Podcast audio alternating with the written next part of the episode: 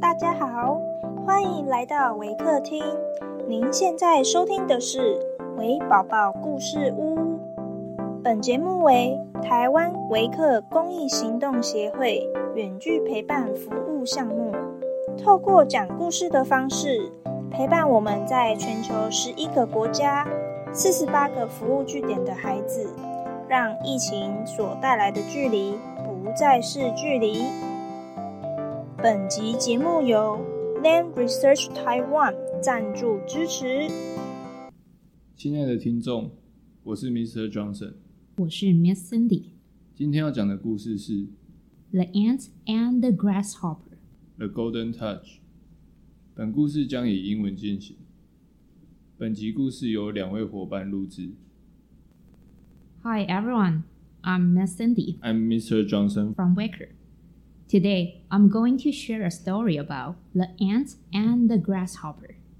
The Golden Touch. The ant and the grasshopper. One bright day in late autumn, a family of ants were bustling about in the warm sunshine, drying out the grain they had stored up during the summer. When a starving grasshopper, his fiddle under his arm, came up and humble begged for a bite to eat. What? cried the ant in surprise. Haven't you stored anything away for the winter? What in the world were you doing all last summer? I didn't have time to store up any food. Whined the grasshopper. I was so busy making music that before I knew it, the summer was gone. The ants shrugged their shoulders in disgust.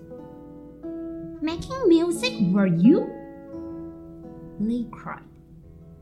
Very well, now dance. And they turned their backs on the grasshopper and went on with their work. There is a time for work and a time for play. The Golden Touch. There once was a king named Midas who did a good deed for a satyr. And he was then granted a wish by Dionysus, the god of wine, for his wish. Midas asked that whatever he touched would turn to gold, despite Dionysus' effort to prevent it. Midas prayed that this was a fantastic wish, and so it was bestowed. Excited about his newfound powers, Midas started touching all kinds of things, turning each item into pure gold. But soon, Midas became hungry.